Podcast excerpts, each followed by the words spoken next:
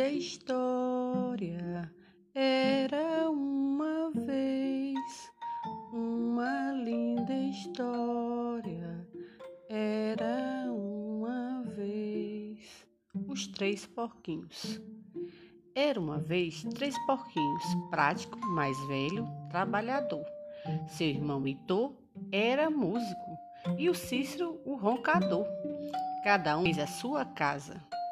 Cícero a de palha entrelaçou, Heitor de madeira e marteladas, e o prático tijolos e cimento usou. Cuidado, cuidado! Porquinhos, o lobo vai chegar e todas as casas vai soprar. Fru, fru, fru. A casa de palha foi pelos ares e a casa de madeira também voou. Só restou a casinha de tijolos que todos os porquinhos se abrigou. Grande festa na floresta.